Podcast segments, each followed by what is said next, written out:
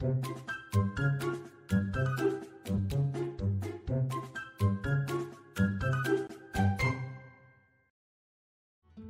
知道我们现在除了 Podcast 还有 YouTube 频道吗？订阅我们的 YouTube 频道，我们不定时会更新最新的资讯哦。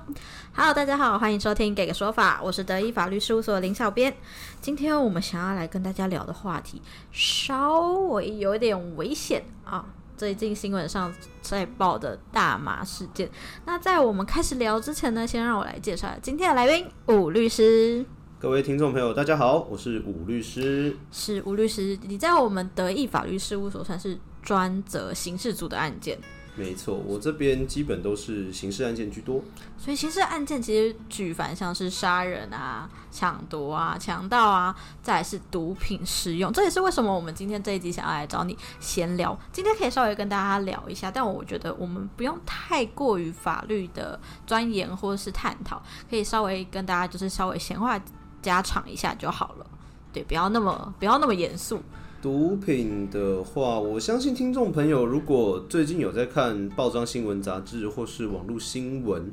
那或多或少一定也会接触到一些毒品相关的议题。嗯哼。那以台湾来讲，几种常见的啦，包括我们很常以前在学校的时候可能会。说的像宣导哦，紫锥化的宣导会说啊，可能有吸食强力胶，哦，摇头丸这些东西的，或是迷幻剂这一类的。那相对的，当年龄层往上到高中、大学端，甚至出社会之后，就会看到比较多的社会新闻，可能比较像是电影啊这一类的比较常出现的毒品的题材。哦，它可能就会出现像是骨科碱 （cocaine） 或者像是我们说的安非他命。哦，那又或者是最近其实比较频繁出现在不管是社会议题或是国际议题上面，大家在广泛讨论的比较有争议性的一个东西，那就是我们说的大麻。嗯，那大麻这个东西它本身是一种植物，那严格来说，其实它也算是一种麻醉剂，它其实可以做精神上的舒缓，或是做止痛，哦，缓解疼痛症状、提升食欲之类的，有它的。算姑且说药效吧，虽然也不知道能不能算是药物。好，那其实从古至今，蛮多的植物类的东西或是麻醉药的东西，它被当做是药物来使用。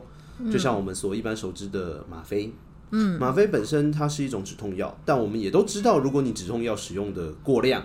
就会或者是对。或者是你的使用的频率过高，使用的剂量过高，你就会有成瘾性，嗯，以及依赖性。那其实变相的，那它就是在吸毒。嗯，那毒品的东西其实它有分大概几种，像是我们会说它对于中枢神经可能是麻醉的，嗯，哦，疏解中枢神经让它可以反应比较不那么剧烈，这是一种；又或者是让反应效果提高，哦，刺激中枢神经的；又或者是它是比较像致幻剂。它对你的精神状态会有影响，看到你可能看到独角兽在天上飞呀，然后看到桌子对你站起来说 “hello” 这种的，站起来跟你说 “hello”。对，那大麻最近会比较频繁被大家讨论，其实是因为不管在国外，像是我们所说的欧美国家，又或者像是其他的国家，包括不管是中国香港或者是我国，其实有在讨论说，哎，大麻这个东西到底它该算毒品吗？嗯。因为我也跟听众朋友法普一下吼，那在我国里面，其实大麻算在第二类的毒品，吼被列在第二类毒品，也就是说，它跟安非他命，哦，我们比较熟知的安非他命，它其实是同一个等级的。嗯，那衍生的讲，那你不管是制造、运输、贩卖，又或者是持有、吸食、哦转让这些东西，它都会有相关相应的刑责。那大麻这个东西在欧美国家，其实我们熟知的一些明星，像美国的饶舌歌手 Snoop Dogg，嗯哼，那他就是最广为人知有在吸食大麻的艺人。那有些人可能就会说，哎，律师，其实我我印象中啊，好像有些国家是开放大麻的耶。嗯，像我们一般人可能会听过的，像是荷兰的阿姆斯特丹，对，荷兰它就有专门在的你可以吸食大麻的区域，又或者像是有人会说，哎，律师，其实美国好像也开放啊。部分州啦，对，这边就会讲涉到说，美国其实它是各州有自己的州法。那至于哪个州它开放大麻，那开放的是哪一种类别的大麻？嗯，因为这边就会可能分成是治疗用，哦，作为药物的，又或者是娱乐用的，就是我们一般说的吸食会嗨的。哦，娱乐用的大麻。那甚至像是东南亚国家，如泰国，其实先前也有开放说大麻的制品，因为像是欧洲国家可能有一些有添加大麻素的一些小熊软糖哦，cupcakes，那你是可以去做购买跟使用的。那话说回来，其实不管是哪个东西，我们在使用的时候，假如对它产生依赖的话，其实都可以，它的效果其实就类似于毒品，因为它会让你有成瘾性，让你有依赖性。那你一旦有戒断出现的话，那你就会有相对应的戒断症状，或是相对应的副作用。嗯，所以这也是为什么近年来很多人开始在讨论说，诶，大麻这个东西到底该不该列为毒品？这是第一个。那至于如果是毒品，它应该是二级毒品吗？还是其实它不应该归类为危害这么高的二级毒品，而应该把它往下降，可能降到第三级或第四级？嗯，又或者是说，大麻其实应该要有有限度的去开放。包括像是用开放医疗性的大麻哦，作为药用大麻，它可以去缓解像是癫痫啦、一些中枢神经刺激的疾病，或是让癌症的患者他在做化疗后，他可以提升他的食欲，降低他的恶心感这些东西。嗯嗯。那当然，这些使用方法就不会是直接让他们做完化疗之后直接拿一卷大麻给他抽，那可能相对应的他会是用使用药物的方式，可能像药片、药丸，或者是用注射的药剂。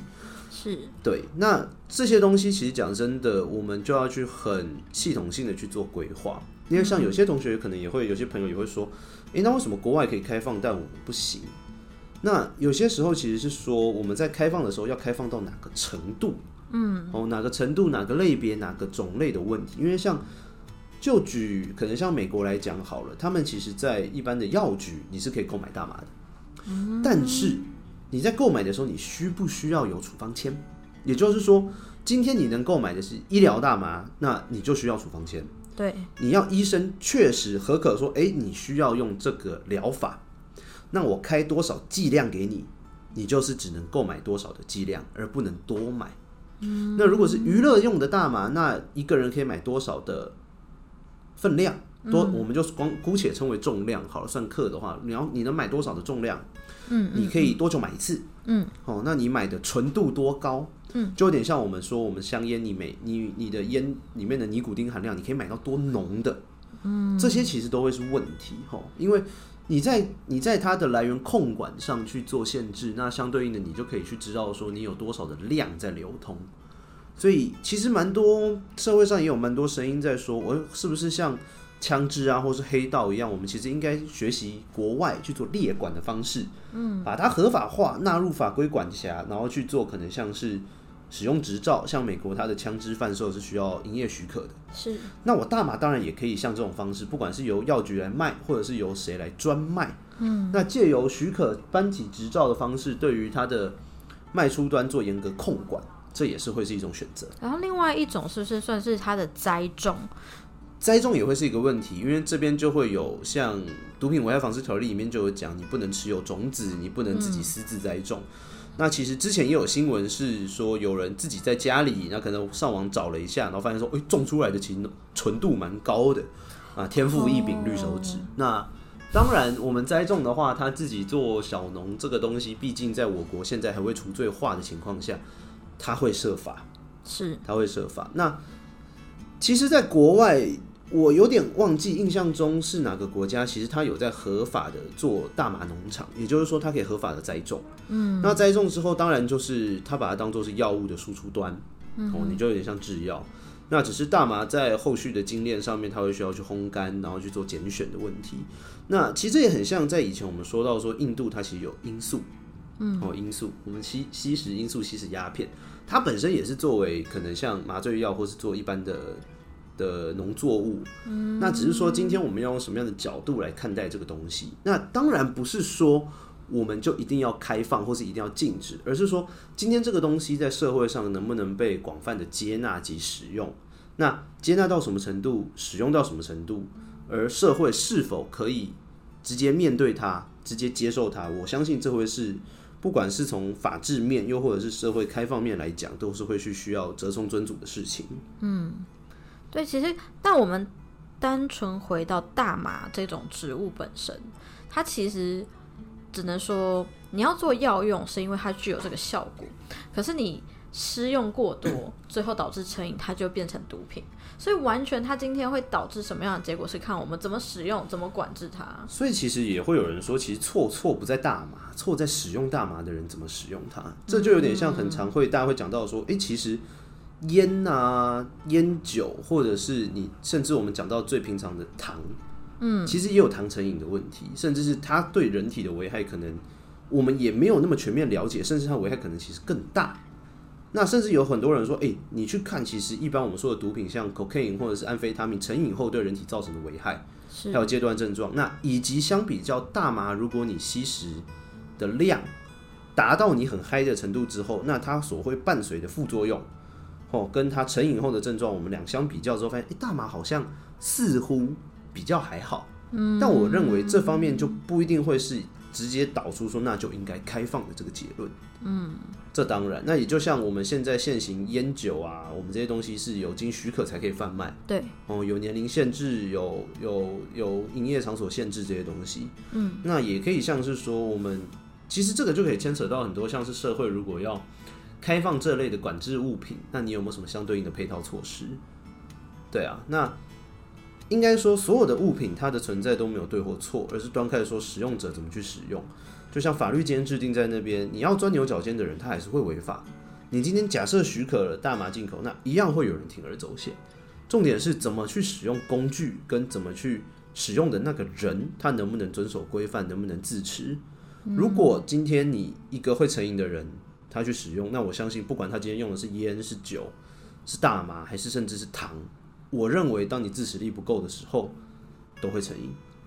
那都会成瘾，那就会有相应的阶段。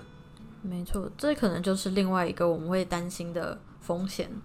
对，诶，但是其实在我在 Google 搜寻大麻，因为毕竟我们要做这一集的 Podcast 的时候，还是稍微做了一点功课。我发非常惊讶，是在十一月十四号的时候，日本那边通过了一项有关含大麻成分的医药品合法化的法案。其实国际上有越来越多国家针对医疗用的大麻在做开放，因为毕竟它确实有医疗相关的研究可以去支持、去支撑。那它也是对于说它里面所使用的成分哦，成分含量哪个成分、哪个化学物质去做严格控管。因为我个人会认为，如果今天你有相对的科学背景 background 去支持的话，那并没有不可。嗯，那至于你是否要把它开放为娱乐用，那就会有讨论余地。但是如果我们今天是单纯作为医疗效果，尤其很多人应该都知道，癫痫是一个基本上现在没办法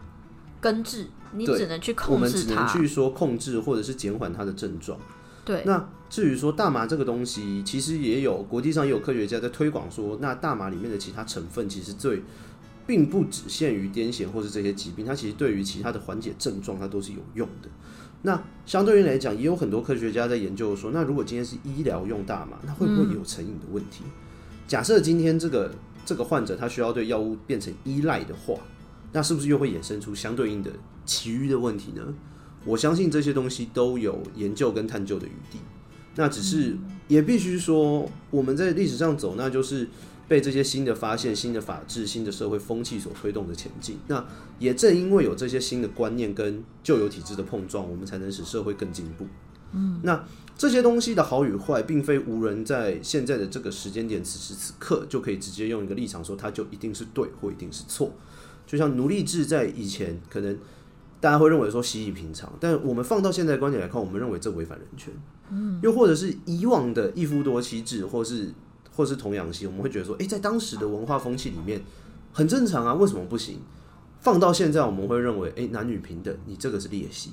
甚至是我们以前讲的就流流变，然后缠足这些东西，它就单单单就是在那个时空背景下、那个文化背景下的一种选择，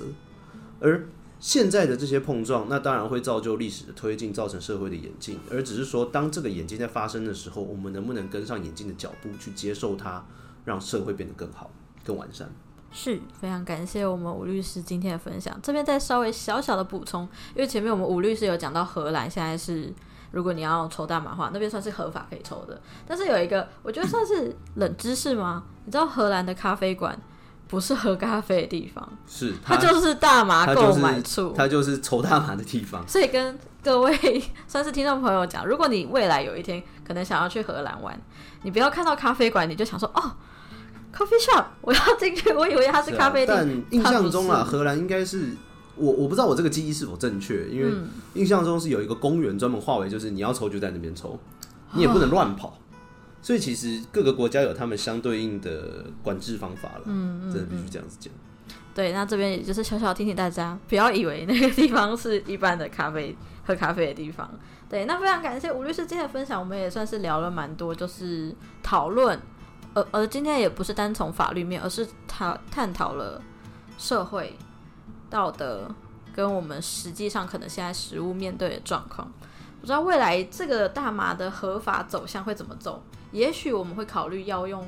的合法，也许他们会在制定相关的配套措施。那万一成瘾等等的后续，我只我只能说这是一个现在没办法确定到底会怎么走的一个方向。对，好啦，那感谢今天律师分享。如果大家喜欢或想听更多律师的分享，欢迎大家关注“给个说法”，关注我们的 YouTube 频道会有字幕版的 Podcast 可以看。如果你有其他法律问题想咨询，也欢迎 Google 搜寻的易法律事务所来电询问。我们现在都固定九点半会进行更新，每周四晚上不定时在 YouTube 频道会有专业讲解系列或字幕版的 Podcast 可以看。每周五晚上在 Podcast 平台与你们再次相会，我是林小编，我是武律师，谢谢您收听《给个说法》，我们下次再见，拜拜拜